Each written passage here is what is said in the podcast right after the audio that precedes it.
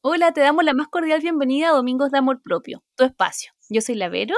Yo soy la Amalia, créete el cuento. Y en el capítulo de hoy vamos a hablar sobre... Relaciones de pareja con la Dani Castañeda. Bienvenida, Dani. Gracias. Gracias por aceptar nuestra invitación. Es un honor para nosotras tenerte aquí y nos gustaría partir un poco conociéndote un poquito más. Cuéntanos de ti.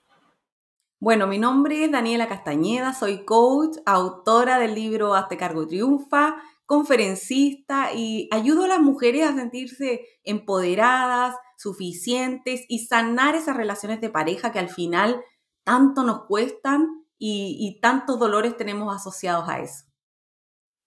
¿Y por qué crees que nos cuesta tanto tener estas relaciones de pareja, sentirnos más seguras nosotras mismas? ¿Crees que crees lo que falta? ¿No hace falta a nosotras? Nos falta liderarnos a nosotras mismas, nos falta ser nuestra prioridad. Siempre estamos poniendo a la familia, a nuestros hijos, a todo el mundo antes que nosotras. Y si al final no somos conscientes de que lo más importante en nuestra vida es nuestra sanación emocional, nuestro crecimiento personal, nunca vamos a poder tener una relación sana.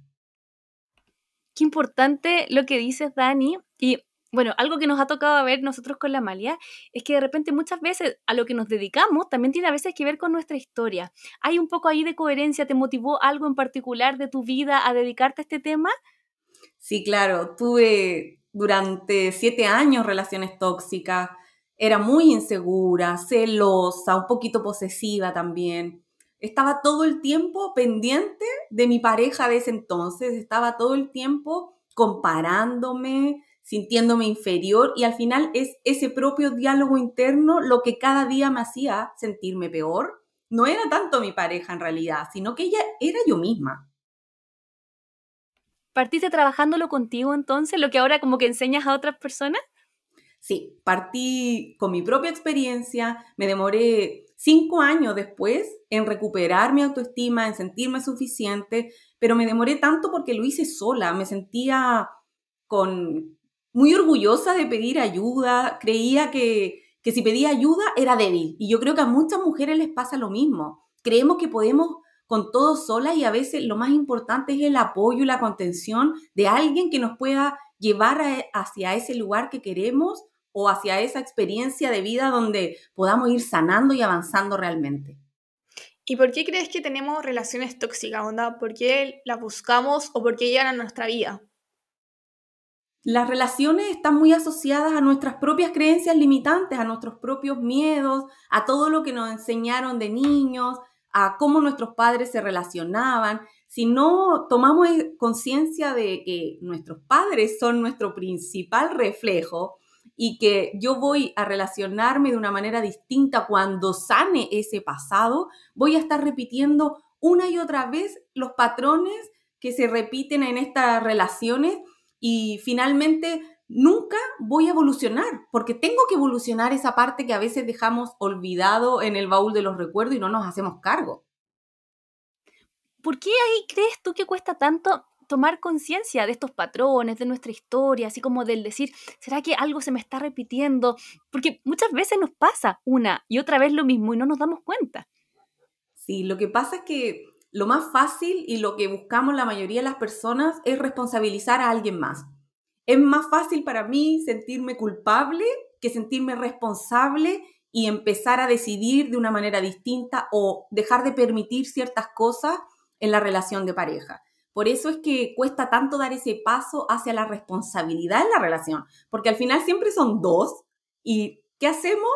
Buscamos que el otro se haga responsable y yo soy la víctima.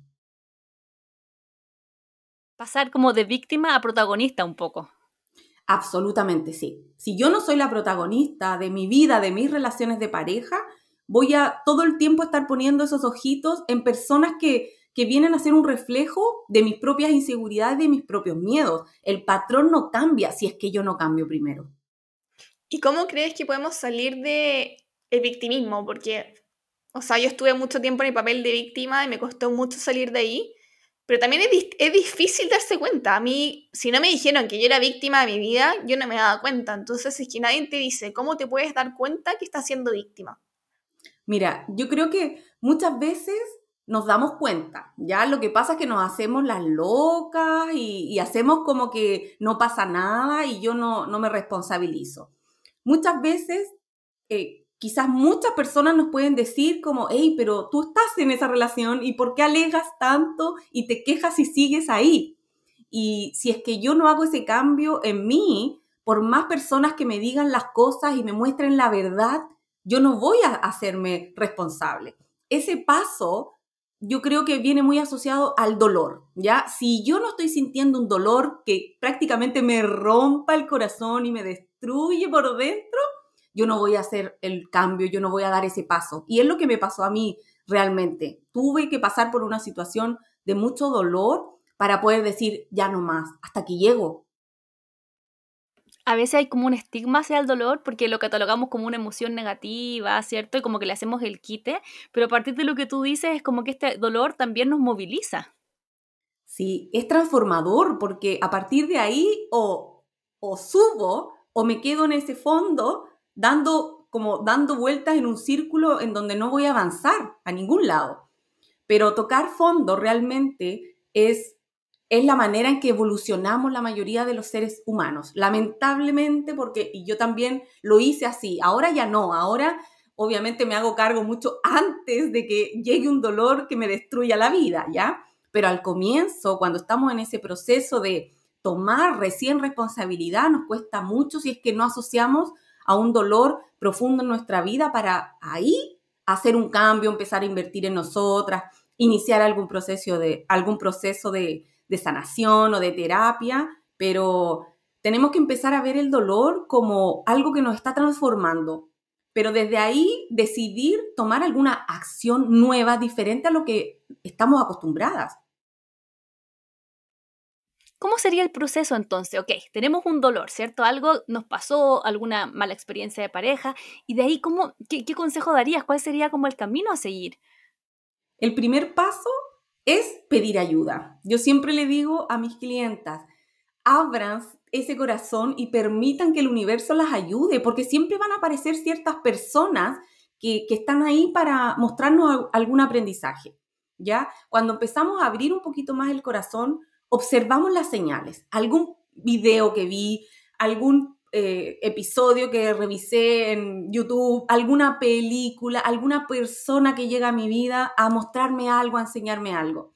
Desde ahí empezar a decidir cada día vivirlo desde mi mejor versión, desde esa mujer más empoderada, aunque todavía no sé cómo es o no la, o no la he visto aún, puedo empezar a decidir desde ahí. ¿Cómo? Como una mujer más positiva, como una mujer más autónoma, como una mujer más empoderada. ¿Qué haría, por ejemplo, la Dani más empoderada? ¿Cómo decidiría esa Dani? Que decidiría que sí o que no frente a esta situación. Y aunque esa Dani de ese momento diga, no puedo, voy y lo hago, porque así yo empiezo a encarnar esa nueva versión, esa nueva mujer. Me tengo que empezar a sentir de una manera distinta, a ver de una manera diferente para poder empoderarme y traer esa mujer del futuro que yo quiero construir. ¿Y cómo construir cuando estás tan dañada? ¿Cómo podemos volver a confiar en un otro? Para eso tenemos que ver alguna opción de apoyo, de contención, de algún terapeuta, de alguna psicóloga, de algún coach, de alguien que te pueda orientar y entregar a lo mejor ciertas estrategias para para aprender a, observar ese dolor desde otra perspectiva, porque cuando estamos ahí en el dolor, vemos todo como un poquito negro, cuesta ver claridad cuando estamos metidas en esos pensamientos negativos o en esa tristeza, ¿ya? Para eso me tengo que empezar a dar ánimo, para ver las cosas de una manera distinta. Y ese ánimo lo puedes lo puedes recibir de alguien que te, que te motive, que te ayude, que te impulse, que te haga ver las cosas lindas y positivas que hay en tu vida. Porque cuando estamos ahí en el dolor, no vemos las cosas positivas, estamos enfocadas todo el tiempo en lo negativo. Conectar también un poquito más con la gratitud. Tenemos salud, tenemos un hogar, tenemos hijos tal vez sanos. ¿Qué es eso que, que puedes empezar a agradecer para empezar poco a poco a elevar ese sentimiento y no mantenernos tan aferradas a esa tristeza o a ese dolor. Qué importante. ¿Qué pasa ahí con el desarrollo personal? Porque finalmente nuestros vínculos también son un reflejo del cómo estamos nosotros y viceversa, ¿cierto? Entonces, en ese proceso también de ir sanando, no sé, relaciones de pareja, ¿cómo va el proceso de sanación interior también?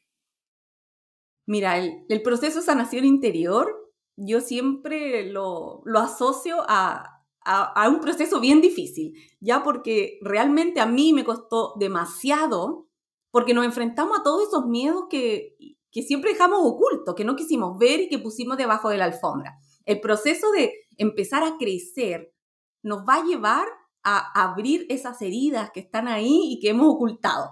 Ese proceso es el más difícil y yo siempre se lo digo a mis clientas, a mis alumnas, la tarea no es fácil, pero realmente es nuestra tarea más importante de vida, es nuestro trabajo principal, no tu trabajo donde vas a la oficina y, haces tu, tu, pega en el fondo. Ya no, el trabajo más importante es nuestro propio crecimiento, porque al comienzo no vemos tantos cambios en nuestra vida. Ya la etapa de evolución inicial es muy plana, no estamos viendo reflejado en nuestro exterior esos cambios internos. Entonces ahí es cuando más tenemos que persistir, porque en algún momento ya ese trabajo interior se va a ver reflejado en el exterior, pero al comienzo no vemos mucha, mucha evidencia.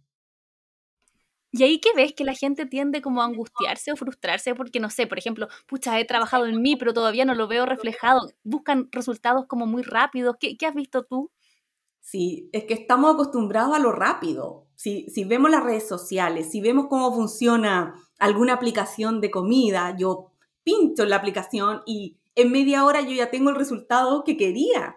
Entonces, nos estamos acostumbrando a vivir así, en la, en la inmediatez, en lo, en lo que llega rápido, pero realmente el verdadero valor es en las cosas que, que cuesta un poquito más no valoramos lo que llega fácil, valoramos lo que más nos cuesta. Y también hay un tema, me pasa que cuando uno está con una pareja tóxica, como que se empieza a quedar traumatizado y como que piensa que todas las relaciones que vienen también van a ser tóxicas. Entonces, ¿cómo podemos salir de ese miedo que sentimos como de volver a confiar, de decir como sabéis que no porque tuve una mala experiencia voy a tener una mala experiencia con otra persona?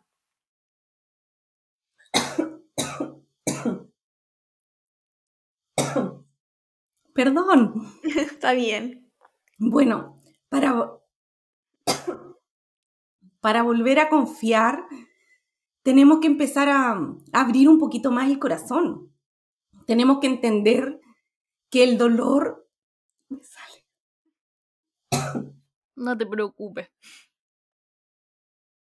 Tenemos que entender que, que una relación nos viene a mostrar esos miedos que están en nuestro corazón. Y cuando yo decido hacer algo, el universo me va a poner muchas pruebas. El universo me va a decir, a ver, ¿realmente te estás priorizando? ¿Realmente vas a cumplir tu palabra? Y ahí podemos ser más conscientes de que si yo decido algo, tengo que respetar mi palabra. Porque cuando me empiezo a relacionar y hay muchas banderitas rojas, yo tengo que escuchar ese corazoncito que me está advirtiendo algo. Ya no por el miedo a quedarme sola, voy a obviar esas banderitas rojas. Si vos, o si deseo finalmente compartirme con esa persona nueva que estoy conociendo, tengo que entender que, que si cierro mi corazón, no, no voy a estar disfrutando una relación nueva. Ya una relación me va a dar o me va a edificar más cuando yo realmente decido abrir ese corazón, pase lo que pase, y suelto un poquito también esas expectativas que ponemos en la pareja. En el fondo, el no estar pensando constantemente en lo que va a pasar en el futuro. Sí, tener un poquito más esa mente en el presente, estar un poquito más en ese estado de presencia, porque desde ahí yo construyo algo, sea una relación de pareja o construyo mi propia vida, mi propia autoestima justamente te iba a preguntar en relación a lo que decías de estas banderitas rojas. ¿Cuáles serían estas banderitas rojas, estas red flags? ¿A qué tenemos que poner atención? Tenemos que poner atención al comportamiento de la persona.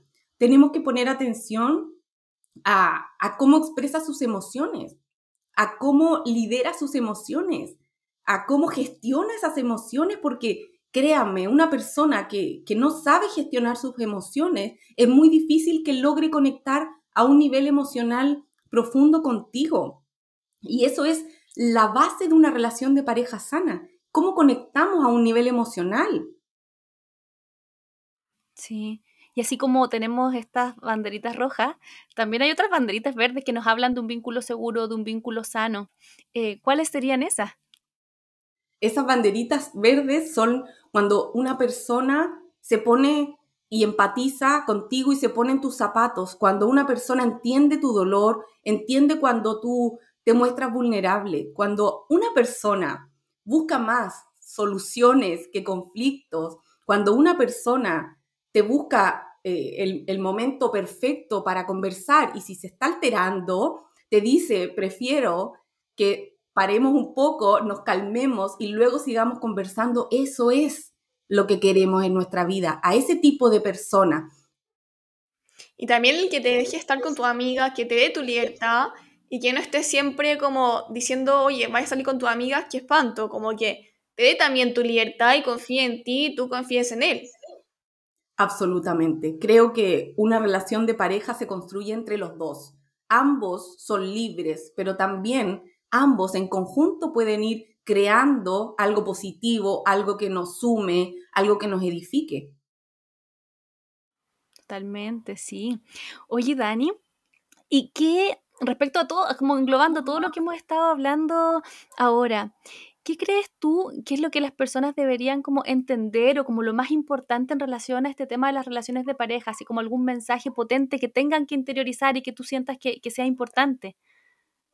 Mira, el mensaje que les quiero compartir a las chicas es que una relación de pareja siempre, pero siempre va a ser reflejo de nosotras mismas. Si yo no soy mi prioridad de vida, no lo voy a hacer para una persona. Si yo no decido que mi crecimiento personal es, pero mi lema de vida y lo pongo por sobre todas las cosas, yo no puedo pretender tener una relación distinta o cortar con esos patrones de pareja que estoy acostumbrada a vivir. La relación se construye cuando primero me construyo a mí misma.